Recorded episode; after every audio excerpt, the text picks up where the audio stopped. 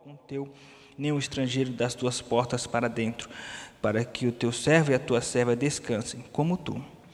Porque te lembrarás que foste servo na terra do Egito e que o Senhor teu Deus te rosa e braço estendido, pelo que o Senhor teu Deus te ordenou que guardasse o dia de sábado. Vamos orar, meus irmãos.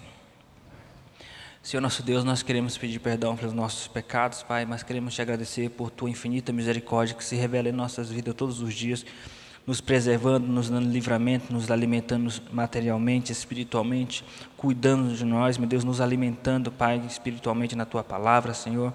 Nós queremos te agradecer por tua misericórdia. Que teu Espírito Santo continue glorificando o teu nome através da ministração da tua palavra num espírito de total dependência do Senhor. Se conosco, glorifica o teu nome. Em nome de Jesus. Amém.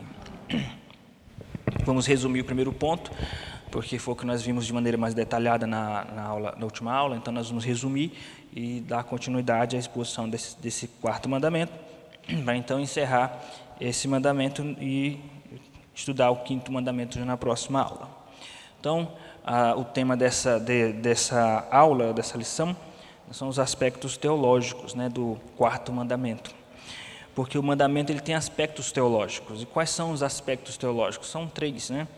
Suas razões, suas implicações e suas ah, aliás, suas razões, suas aplicações e suas implicações. São os, os, três aspectos que envolvem esse mandamento. Esse mandamento, que é a guarda do sábado, tem sua, sua razão de ser, tem aplicações né, e tem implicações para a vida cristã. O primeiro ponto, que são as razões de ser, por que, que Deus exige o, que se guarde o sábado, é o mais importante. Né? Então, atente para isso, para que depois é, você possa linkar com os demais pontos. Então, por que Deus exige que nós guardemos o sábado? Daqui a pouco nós vamos entender que nós, na verdade, guardamos, por exemplo, nós os protestantes evangélicos, nós guardamos o sábado, sim? guardamos o Shabat.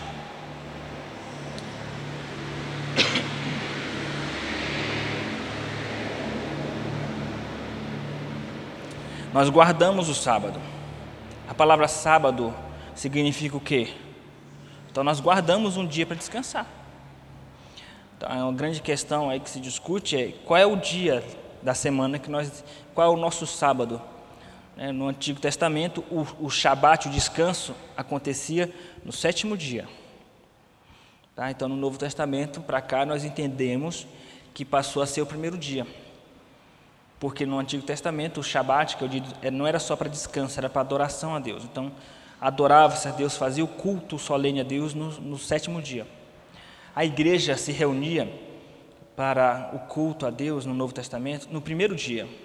Então, quando Paulo fala lá em Coríntios a respeito de recolher as ofertas, ele diz: quando vos reunir no primeiro dia da semana. Então, entende-se por inferência, não por mandamento claro, porque não existe um mandamento claro no Novo Testamento mandando se reunir no primeiro dia.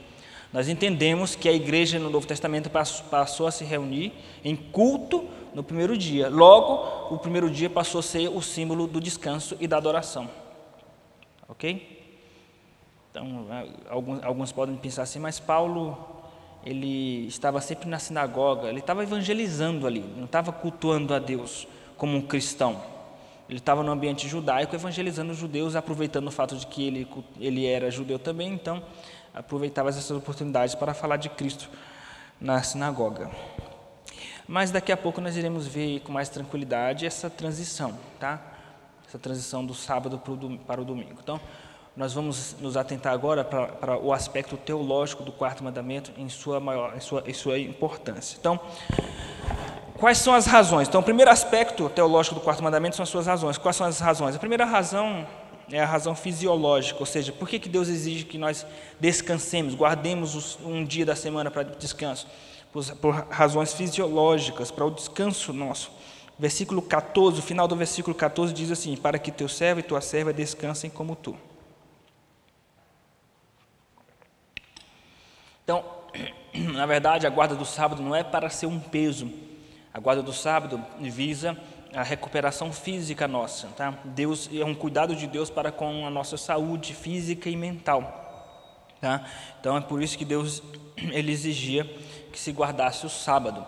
Nós temos que entender, meus irmãos, que o, próprio Cristo se preocupa com essa questão do descanso, né? com a questão da, da, recuperação física. Em Marcos capítulo 6, versículo 31, há um relato de que Jesus procurou um lugar deserto para descansar. Para descansar. Então, nós temos que ter isso em mente, que é importantíssimo o descanso. Ter um dia para recuperação física, ok? Não deixar-se escravizar pelo capitalismo selvagem que tenta impor sobre nós um sistema de escravidão, né?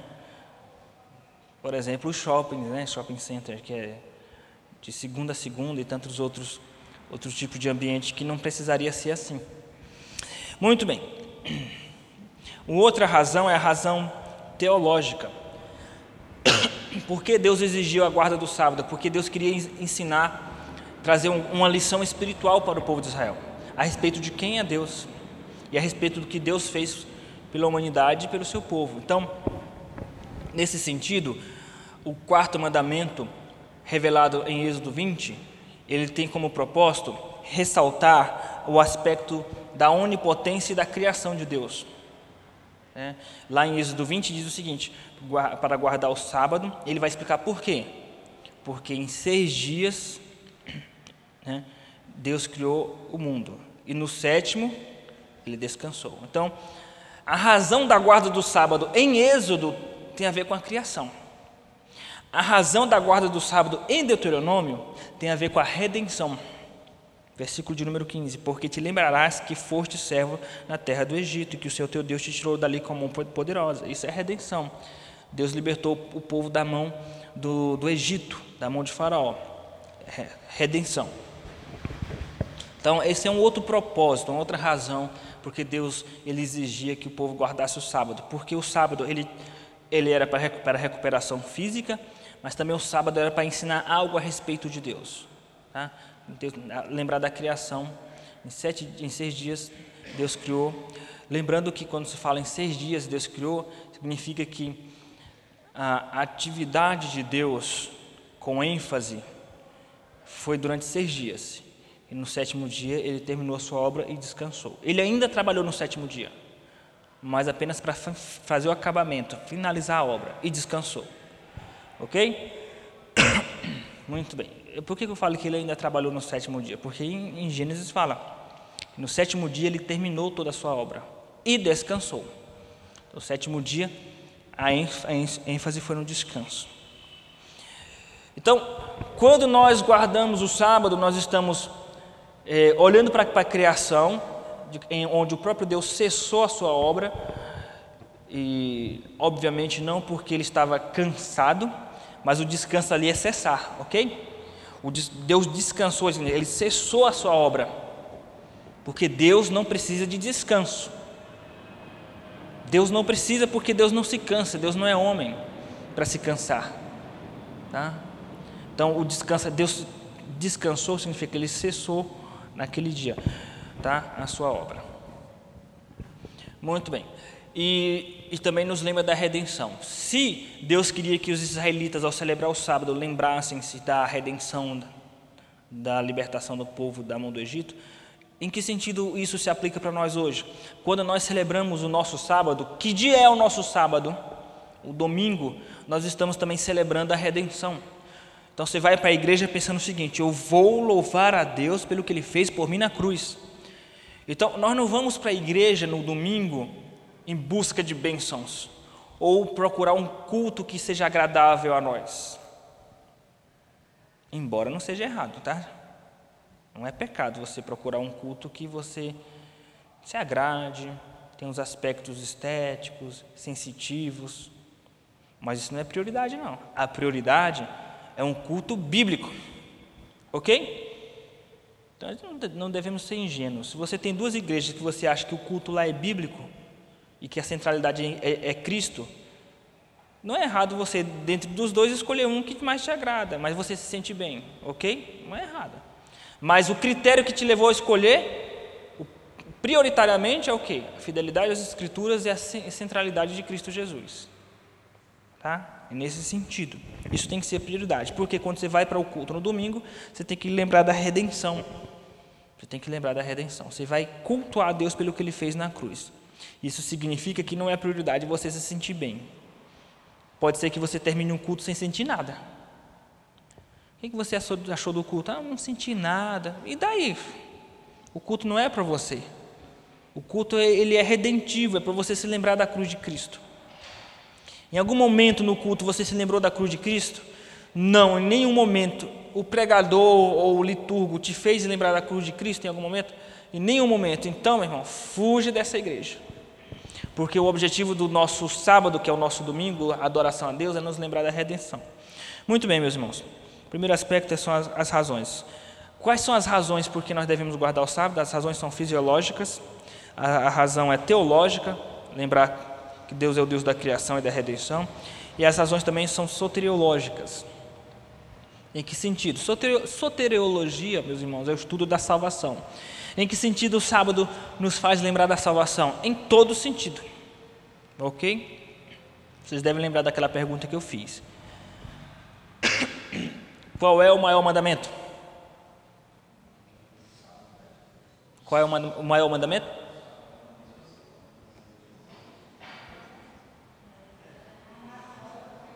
Amar a Deus sobre todas as coisas.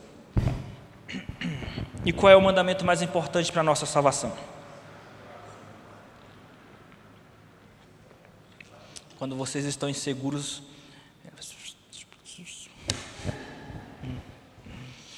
Qual é o, qual é o maior mandamento? Amar a Deus sobre todas as coisas. E qual é o mandamento mais importante para a nossa salvação? Por que, que o sábado é o mandamento mais importante para a nossa salvação?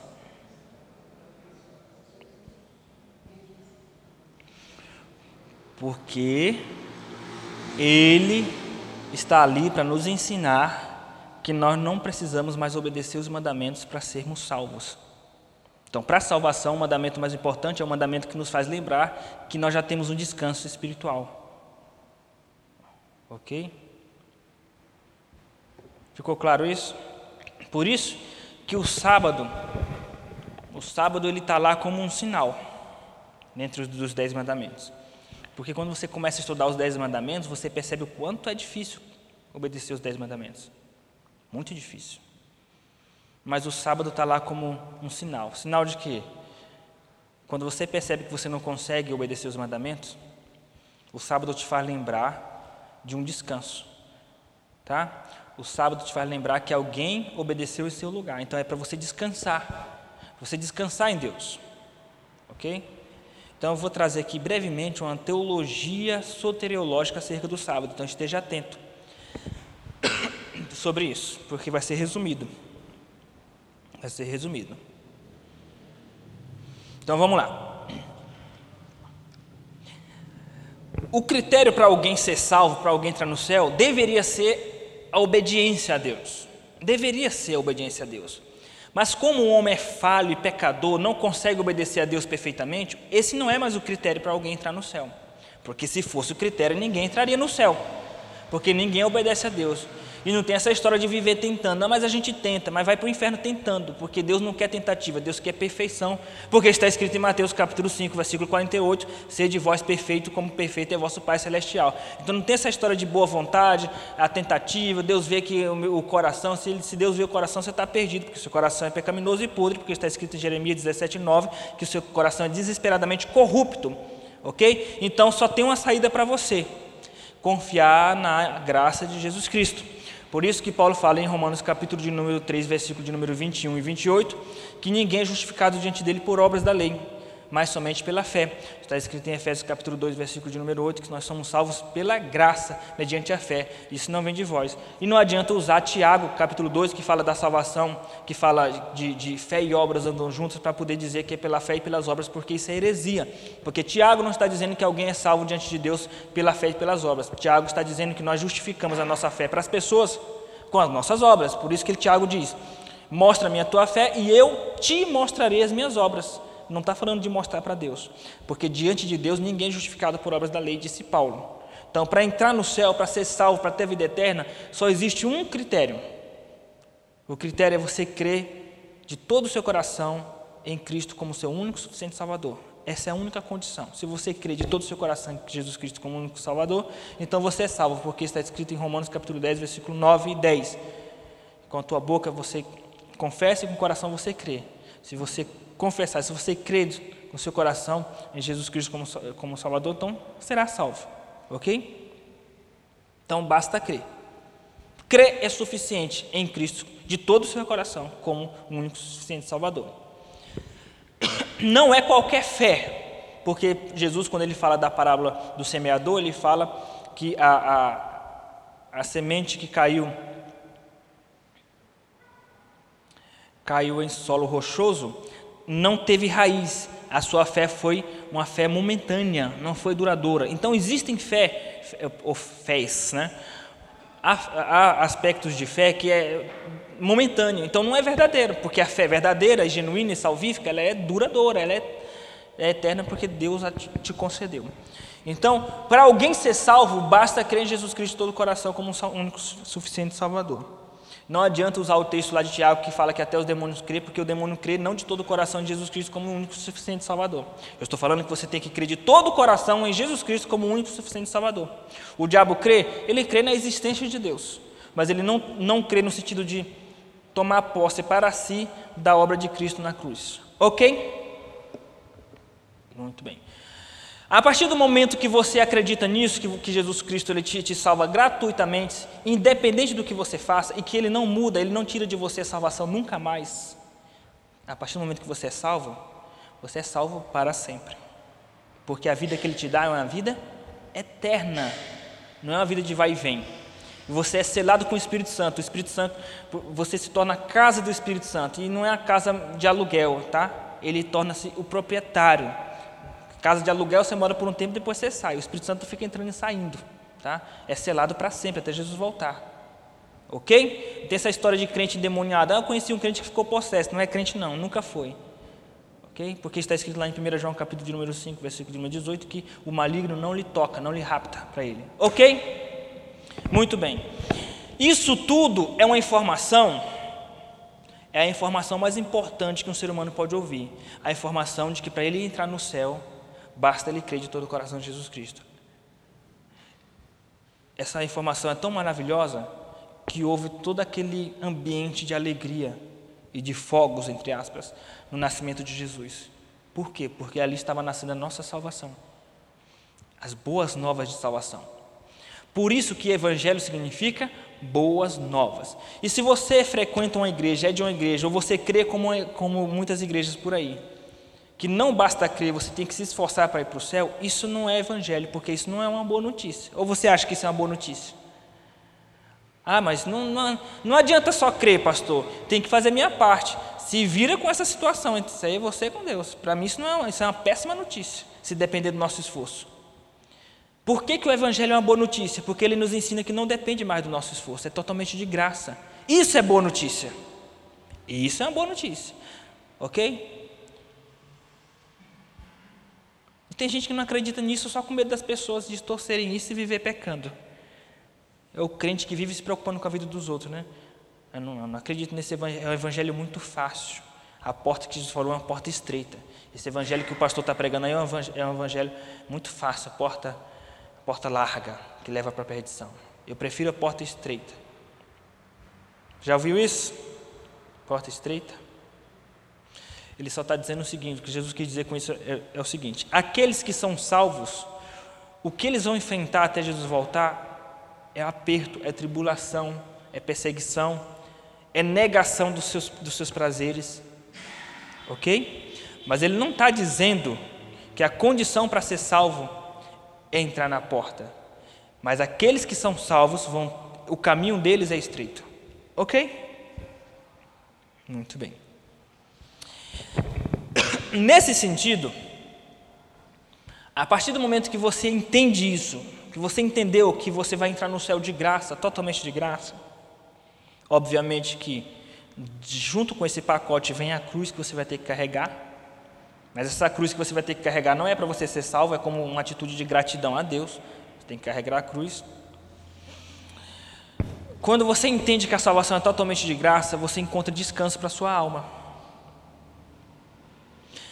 Então, quando você entende que a salvação é de graça, que você não perde a salvação, que Deus não muda com você, não muda o amor dele com você, você encontra descanso. E aí nós percebemos que existe três tipos de pessoas no mundo: os crentes que encontraram descanso, os crentes que vivem atormentados e não encontraram descanso, e os ímpios que já são por natureza atormentados e não têm descanso. Ok?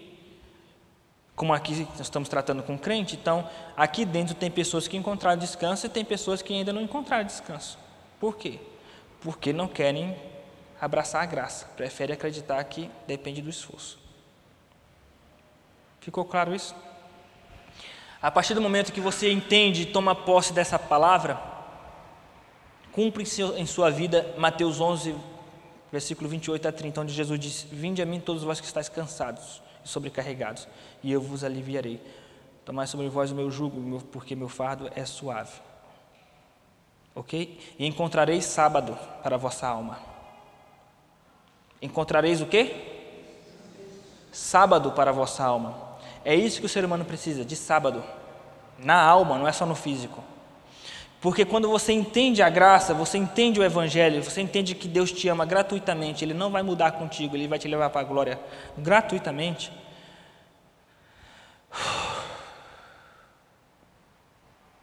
Você encontrou a paz, você encontrou o descanso. Qual é o mandamento maior que existe? Mas qual é o mandamento mais importante para a nossa salvação? Porque quando você entende a salvação em Cristo Jesus, você encontra sábado para a vossa alma, Shabat, você encontra descanso para a vossa alma. Você tem um fardo a carregar, que é o fardo de Jesus, correto? Todo crente carrega o fardo de Jesus, mas ele é pesado? Por que o, o fardo de Jesus é leve? Vai ganhar um bombom quem souber a resposta.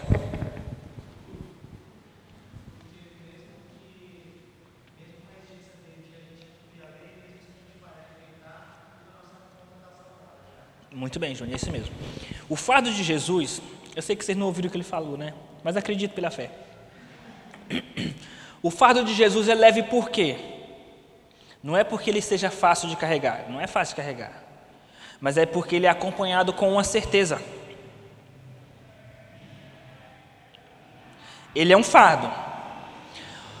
Obedecer Jesus é fácil? É um fardo, não é? Mas por que, que esse fardo é leve? Porque ele é acompanhado com a certeza de que você não vai perder o acesso ao céu, você não vai perder a salvação, você não vai perder o Espírito Santo, você não vai perder o amor de Deus. Então, ele, ele é pesado, mas ao mesmo tempo ele é leve. Porque você sabe que se você tropeçar, a sua entrada no céu mesmo assim está garantida. Ok? Ficou claro isso? Voltamos, voltando aí ao nosso, ao nosso tema inicial. Os aspectos teológicos do quarto mandamento. Qual é o primeiro aspecto? As razões. Quais, qual é a razão de ser do quarto mandamento? Por que, que ele existe? Razão fisiológica, o nosso descanso físico. Razão teológica, que aponta para os atributos de Deus como Criador e Redentor. E razões soteriológicas, porque ele está lá para nos ensinar que nós em Cristo encontramos descanso. Ok? Por isso que Jesus ele é, o, ele é o Senhor do descanso. Ele é o Senhor do sábado. Certo? Nós podemos ficar discutindo dias e dias a respeito de qual dia da semana nós devemos ter para descanso. Se é o sábado se é o domingo, se é o sábado se é o domingo. É válida essa discussão? É válida. É fundamental? Não. O que é fundamental no sábado? Entender o Evangelho. Isso é fundamental. Ok? Agora eu pergunto para vocês: Vou perguntar para a tribo de Dan. Depois vou perguntar para a tribo de Judá. Pergunta aqui para a tribo de Dan. É fácil aceitar essa mensagem do Evangelho? O que vocês acham? O que você acha, Cida? Daqui a pouco a Cida vai sentar lá no fundão. Não é fácil. Por quê? Porque é uma mensagem humilhante. Deus falar para você que você não precisa fazer nada para entrar no céu, isso é muito humilhante, porque você se acha uma pessoa boazinha. Nossa, e tudo que eu já fiz de bom não vai, não leva em conta, não. Isso é, é humilhante. Então, as pessoas têm dificuldade de aceitar essa mensagem. Preferem acreditar que depende do esforço, porque aí vai subir no monte para orar e vai achar que Deus vai aceitar aquela oração e vai te levar para o céu. É assim.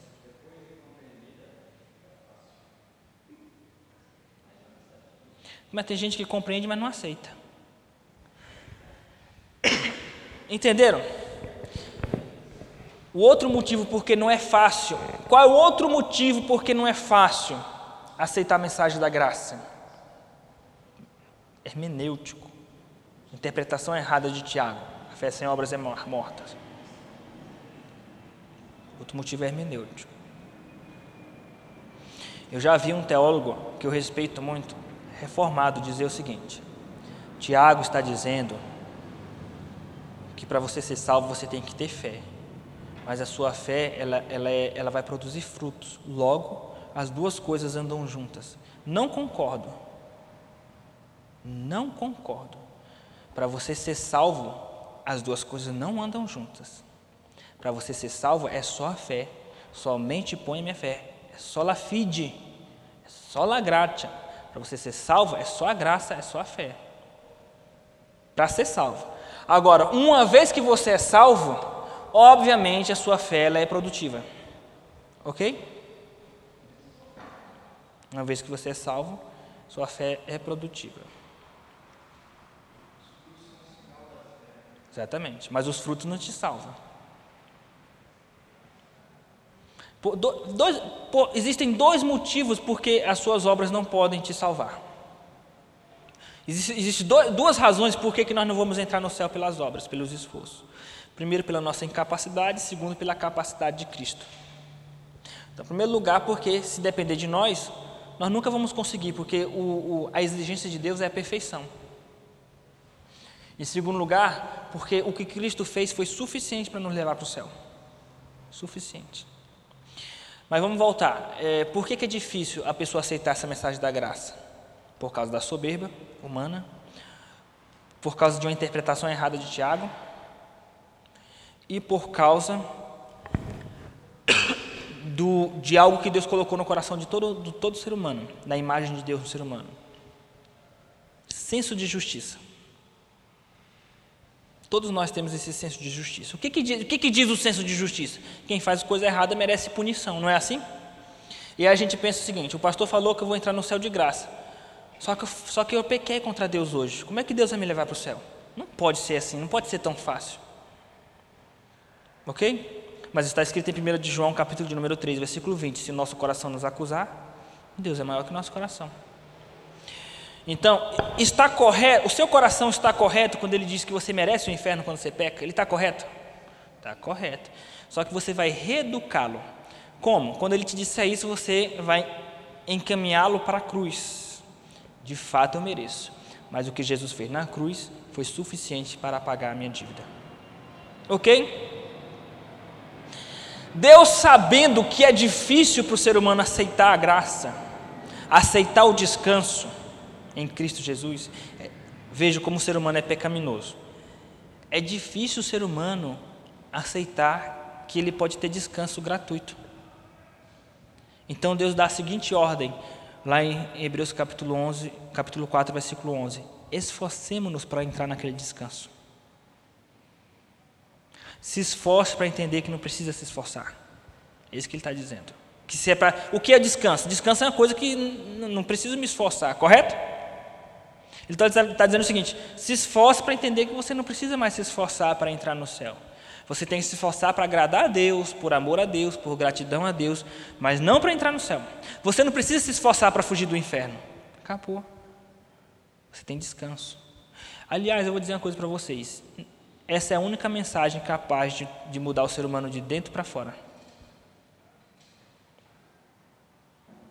Ok? A pregação baseada na lei, no sentido baseada na, na salvação pelas obras, esse tipo de pregação, ele, ele só cria hipócritas dentro da igreja. As pessoas só mudam só no comportamento externo. Entendeu? Por quê? Porque sabe que Deus está vigiando, ele pode ir para o inferno a qualquer momento, foi o que o pastor ensinou. Mas quando você entende que Deus te dá o céu gratuitamente e que Ele te ama gratuitamente, Ele não vai mudar o amor dele contigo, mesmo que você erre, isso vai gerar no seu coração um constrangimento. Segunda carta de Paulo aos Coríntios, capítulo de número 5, versículo 14. O amor de Cristo vai te constranger você obedecer a Deus. Você vai dizer: Não, não, não posso desobedecer a meu Deus. Então, quando a mulher de Potifar chegar para você, o que, que você vai dizer? Não vou fazer isso com o meu Senhor, com meu Deus. Vê se José falou assim: Não, vai que Deus me leva para o inferno. Melhor não, melhor me manter puro. Ele não falou isso, ele falou: Não farei isso com meu Deus. Como eu faria isso com meu Senhor e com meu Deus? Você tem mais força para vencer o pecado, porque a sua motivação não é o medo do inferno, sua motivação é, é amor a Deus. Ok? Mas pode ser que dos sujeitos que ouvem esse evangelho da graça, pode ser que alguns se aproveitem para viver pecando? Sim. Ou ele não entendeu, ou ele é um crente imaturo. E se ele for o crente imaturo, se ele, se ele não entendeu é porque ele é ímpio. E o que Deus vai fazer com ele? No dia do juízo ele vai saber. Mas se ele é um crente imaturo, o que Deus vai fazer com ele? Vai consertar na pancada. Para ele, para ele entender que Deus é santo. Deus salva gratuitamente, mas Deus é santo. Deus é pai e pai corrige. Ok? Muito bem.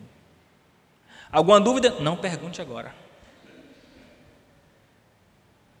porque não terminei minha exposição. Pode perguntar, mas não vou responder. Muito bem.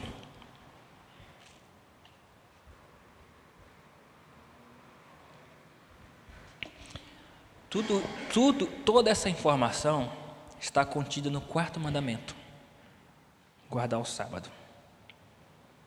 A gente infantilmente acha que o quarto mandamento só serve para dividir a igreja, né? Uma é a igreja do sétimo dia, outra é a igreja do primeiro dia. A gente pensa, mas não é.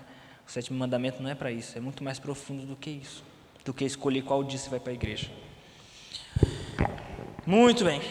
Quais as razões do quarto mandamento? Primeira razão, fisiológica. Segunda razão, teológica. E a terceira razão?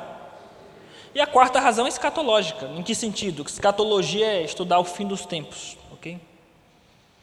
Por que, que o, manda, o quarto mandamento que fala do descanso me faz lembrar da escatologia, me faz lembrar do novo céu e da nova terra? Porque quando eu estou descansando aqui na terra e adorando a Deus no domingo, eu estou ensaiando para a glória. Quando eu estou cultuando a Deus no domingo, é um ensaio, eu estou ensaiando para cultuar a Deus perfeitamente na glória. Quando eu tiro um dia para descansar, esse dia ele é simbólico porque ele me faz lembrar que haverá um descanso eterno. Porque está escrito em, Apocalipse capítulo de número 6, Apocalipse capítulo 11, que aqueles que morreram decapitados, eles descansaram de suas obras. Ok? Muito bem, esse é o primeiro aspecto do quarto mandamento. É, é, esse aspecto diz respeito às suas razões. As razões são fisiológica, teológica, soteriológica, escatológica. O segundo aspecto são as suas implicações. Quais são as implicações? As implicações do quarto mandamento. Implica em um dia dedicado ao descanso, como está escrito aqui. É, jovem Pedro, auxilia-me diminuindo o botão gigante que tem na mesa, que é o master, um pouquinho só, para que não possa vir a microfonia tirando a paz de nossas almas. Muito bem, obrigado, Pedro. Aonde estávamos?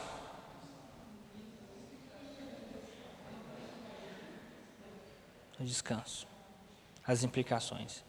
Implica em você dedicar um dia, um dia da semana para o descanso, implica ao descanso físico, implica em você dedicar um dia da semana para adoração, tá? Quais são as, as as aplicações, na verdade, eu estou na aplicação. Quais são as aplicações do sábado para o nosso dia a dia? A primeira aplicação, você tem que tirar um dia para descansar. Se você estiver trabalhando todos os dias, você está pecando?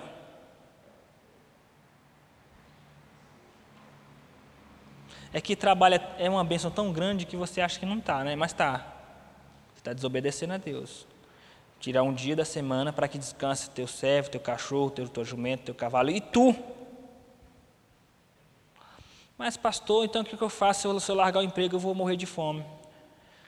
Dobra o seu joelho, coloca a cara no pó e clama a Deus por uma nova proposta de emprego. De uma forma mais desesperada do que você tem feito. Okay? Porque, meus irmãos, esse mandamento é um cuidado de Deus com a nossa vida. E tem crente que acha que é Deus está implicando. Ah, eu, eu, e meu sonho de ter um apartamento um dia, Deus não leva isso em conta. Por isso que eu estou trabalhando sol a sol. Mas um dia você vai ter um apartamento. E nesse apartamento vai ter um armário. Nesse, nesse armário vai ter uma caixinha de remédio. Lá vai estar antidepressivo, ansiolítico, isso, aquilo. Por quê? Porque você se matou para conseguir comprar aquele apartamento. Adianta você entrar lá tudo acabado na depressão, não consegue nem sair do apartamento, está em depressão, porque você se desgastou. Ok? Por favor, não achem que seja errado comprar apartamento, tá, gente? Não é isso que estou falando. Nós somos maduros. Eu só estou falando que se o preço para conseguir realizar seu sonho é você matar a si mesmo todos os dias, sendo escravizado pelo sistema, reavalie isso, porque esse mandamento é um cuidado de Deus com a nossa saúde. Nosso corpo precisa de descanso. O nosso cérebro, se ele não descansar, ele vai entrar em pane. Ok? Muito bem. E um dia dedicado à adoração. E se você não tem esse dia separado para adoração, então é porque você Está pulando a cerca, hein? Está indo, tá indo atrás de outro Deus. Não tem nenhum dia dedicado para Deus de forma solene, é porque tem outros deuses aí que você está flertando. Ok? A outra aplicação é você saber a diferença entre o dia e um dia. No Antigo Testamento, estava claro qual era o dia. Qual era o dia? O sétimo. Ok? No Novo Testamento não está claro, mas nós entendemos que o dia passa a ser o primeiro dia da semana. Mas não está claro, mas nós entendemos por inferência teológica ser o primeiro dia. Só que você tem que entender que por trás de tudo isso existe o princípio do um dia. Ok? Existe uma diretriz geral, onde Deus, por medida de prevenção, sabendo da nossa tendência à desobediência, Ele escolheu um dia. Deus já elegeu um dia. Esse é o dia. Mas Deus também ele, ele, ele leva em consideração alguns aspectos que eu vou falar para vocês. Então, existe o princípio do um dia. Ou seja, se você não consegue adorar a Deus e descansar naquele dia escolhido pelas Escrituras, mas você tem que ter um dia para o seu descanso e para a adoração. Entenderam a diferença? Existe o dia, mas se você não consegue cumprir isso, você tem que descansar um dia entre sete dias. Porque nós temos que entender que existem trabalhos de manutenção e trabalho de produção. Diz trabalho de produção, de criação e de manutenção.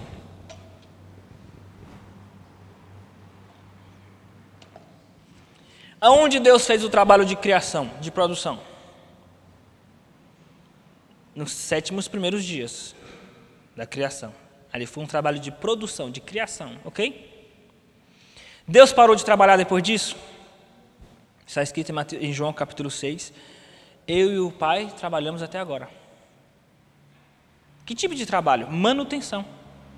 Ele criou, depois ele ficou só mantendo. Cuidando das plantas, mantendo a criação, a natureza, a ordem das coisas, do universo, a providência. Então ele produziu, depois ele manteve. Então ele está trabalhando, ele trabalha continuamente na manutenção de todas as coisas. Ok? E Deus leva em consideração isso, que no, no sistema humano existem os trabalhos de produção e trabalhos de manutenção. Os trabalhos de produção, em praticamente todas as culturas, acontecem durante seis dias. Ok? Durante seis dias. Todas as culturas. Eles tiram um dia para descansar. No Ocidente, isso acontece de segunda a sábado de manhã, não é assim? Ou alguns por, por organização de horário de trabalho de acordo com a empresa, é de segunda a sexta, não é assim? Então, em nosso, nosso sistema, em nossa cultura ocidental, o trabalho de produção e de criação acontece de segunda a sexta. Né? Trabalho de escritório, trabalho de produção de indústria, etc, etc. Não é assim? De fábricas. Muito bem. E quais são os trabalhos de manutenção? O médico, motorista de ônibus, né? o maquinista do trem, o guarda, policial, esses são trabalhos de manutenção. Eles conseguem se enquadrar em nosso sistema de adorar a Deus no domingo? Não. Mas você não pode condenar esse irmão. Cadê aquele irmão que é médico, que é enfermeira? Por que ele não vem para a igreja? Está faltando muito, hein? Não pode cantar no coral. Porque senão já faltou e não pode cantar. Não pode cantar no grupo de louvor. Ah, o pastor deixou aquela pessoa cantar só porque ele, ele falta, mas ele trabalha no domingo. Isso é uma injustiça. E na igreja está assim de pessoas que trabalham em sistema de escala, não é? Um domingo sim, um domingo não. É assim? Porque são trabalhos que envolvem manutenção. Mas as pessoas que são profissionais da área de manutenção social, guarda, médico, policial, motorista, etc., essas pessoas não podem ter o mesmo privilégio da maioria de adorar a Deus e descansar no domingo, certo? Mas eles têm que escolher um dia para descansar o seu físico e para adorar a Deus. Mas se ele não pode vir para a igreja, faça um culto com a família no seu dia de descanso, um culto diferente. Chama seus irmãos em Cristo que podem ir. Alguma coisa você tem que ter de uma forma, uma dedicação especial para Deus nesse dia. Ok? esse irmão vai adorar a Deus com mais ansiedade da glória do que nós, né? Porque ele gostaria de estar louvando a Deus junto com a igreja, nesse sentido. Ok, meus irmãos? Então, primeiro aspecto, as razões. Segundo aspecto, as aplicações. Terceiro e último aspecto, as implicações. As implicações.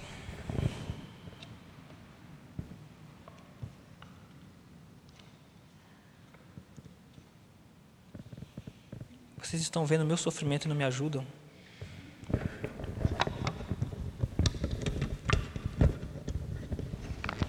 As implicações. Primeira implicação. A guarda do sábado do Antigo Testamento.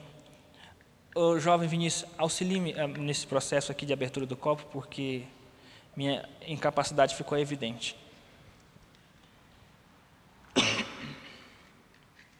Eu bebo essa água com muita segurança, meus irmãos, porque eu sei que aqui não entrou nenhum tipo de vírus.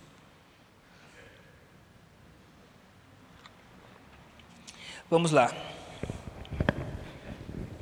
Essa guarda do sábado, quarto mandamento, ele implica numa transição.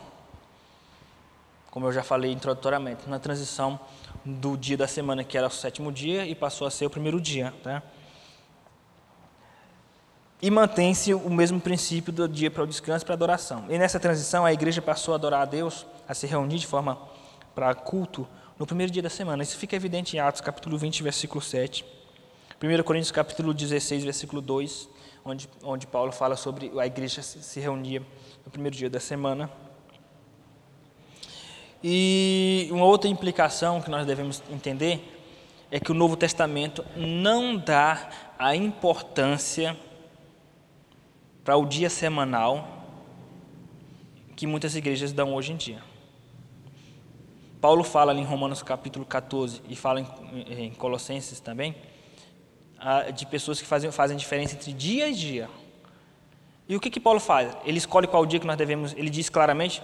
Não, ele só fala o seguinte: aquele que faz diferença entre dia e um dia, faz para o Senhor. Aquele que considera todos os dias iguais, também para o Senhor. Então quebrou-se aquela barreira de dizer que tem que ser fixamente só aquele dia e que acabou. Por quê? Porque o sábado cumpriu o seu propósito. Qual era o propósito principal do sábado? Apontar para a cruz, para o descanso, ok? O que, que permaneceu no Novo Testamento? O princípio de um descanso físico e de um dia para adoração. Isso permaneceu. Mas aquela exigência extrema em torno de, de um dia fixo cessou. Entenderam? Porque se nós, tivéssemos, se nós estivermos ainda naquele, naquele princípio do Antigo Testamento de que tem que ser fixamente só aquele dia e de, uma, de, um, de um zelo tamanho é, é, a ponto de Deus matar quem não cumpriu o sábado, os crentes hoje, o que ia ter de crente morrendo hoje? A terra comendo. Ok? Então nós temos que tomar esse cuidado. Então, nesse sentido, se você encontra um crente que acha que o dia da adoração a Deus é no sétimo dia, Aliás, é, tem crente tão infantil que acha que quem, quem adora a Deus no sétimo dia, que é o sábado de hoje em dia, não é crente. Sabia? Tem gente que diz, ah, aquele lá ele acha que tem que adorar a Deus no sábado. E não é crente não, esse é um herege, é seita, ele é de uma seita. Assim. Não, tô, não estou avaliando igreja e denominação, ok? Estou falando de, de comportamento individual de crente. Se tem uma pessoa que o entendimento dela é que esteja no sábado, quem é você para julgar o servo ali e dizer que ele não é crente só porque ele escolheu o sábado para adorar a Deus? Do mesmo, da mesma forma do outro lado. Está assim de gente que acha que é o sábado e que diz que quem adora a Deus no domingo é servo de Satanás, está seguindo o sistema do Papa, da besta, vai para o inferno, aquela confusão toda de Constantino que começou aquela confusão. Assim. Então nós temos que tomar muito cuidado com isso, ok? Então, esses são as, os aspectos sabáticos: as razões, as aplicações e as implicações do quarto, do quarto mandamento, da guarda do sábado.